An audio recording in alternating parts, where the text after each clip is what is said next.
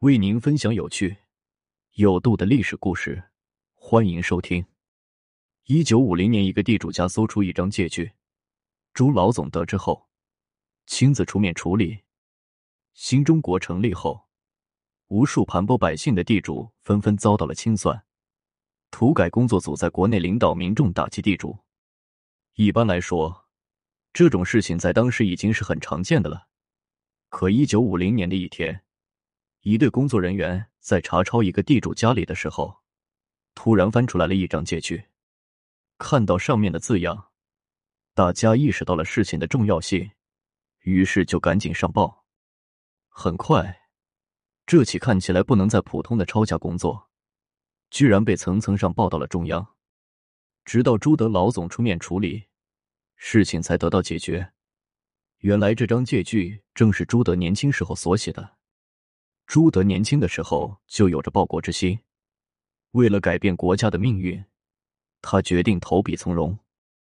经过自己的不懈努力，朱德逐渐成为滇军中的一员名将。一九二一年，在驱逐唐继尧的战斗中，朱德表现出色，很快他就被提拔为云南省警务处处长。滇军中许多人都想要留住朱德，可此时的朱德却陷入了迷茫。长期的军阀战斗令他感到无比沮丧。从这反复的战斗中，根本看不到拯救国家的办法。好在此前，他的哥哥曾经为他引荐过一位叫孙炳文的人。通过他，朱德了解到了马列主义的理念。从此，他对于共产主义革命产生了兴趣。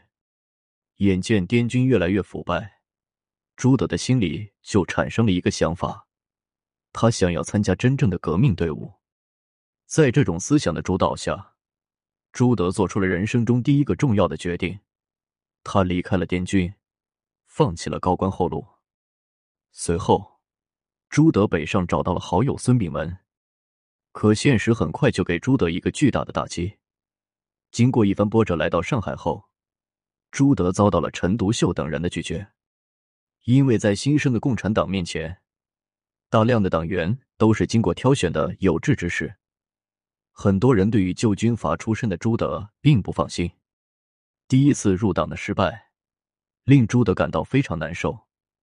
可他很快就调整了自己的心情。经过与孙炳文等人的商议，他们做出了一个重要决定，那就是出国留学。那个时期，不少有志青年都选择出国留学。很多未来的革命领袖都是在这个时期出国深造的。朱德希望能和大家一起到法国留学，想要在国外找到自己革命的引路人。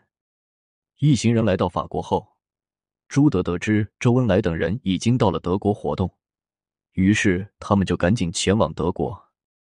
就这样，经历了诸多波折，朱德终于在一九二二年见到了周恩来。两个人一见如故，很快就成为了好友。周恩来对于朱德的观念非常认可，于是主动协助朱德入党。尽管入党的时候，朱德的年纪已经不小，但他始终保持着谦虚的态度，一直认真学习，积极配合同志们的工作。不过很快，他们就遇到了一次重大打击：朱德等人在德国组织的集会。遭到了德国警方的打击，朱德等人被抓捕入狱，随后又遭到了德国的驱逐。他们这些留学生的处境就非常艰难。朱德平日里生活非常清苦，一路上为了生活和完成学业，他们不得不一面打工一面学习。后来，朱德遇到了一个难得的机会，那就是到苏联留学深造，可他已经没有任何积蓄了。正在这时候，一个名叫傅德辉的同学站了出来。他家里是当地有名的地主，在诸多的留学生里面，家境是非常不错的。见到朱德的困境后，傅德辉慷慨解囊，给朱德出了留学的费用。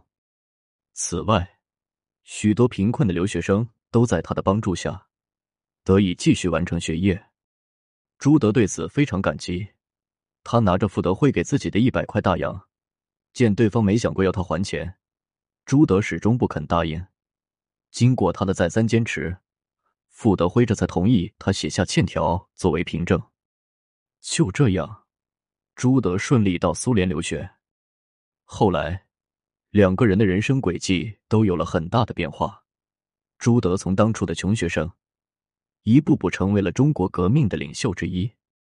傅德辉回国之后，一直忙于投资事业。尽管他没有像其他地主一样欺男霸女。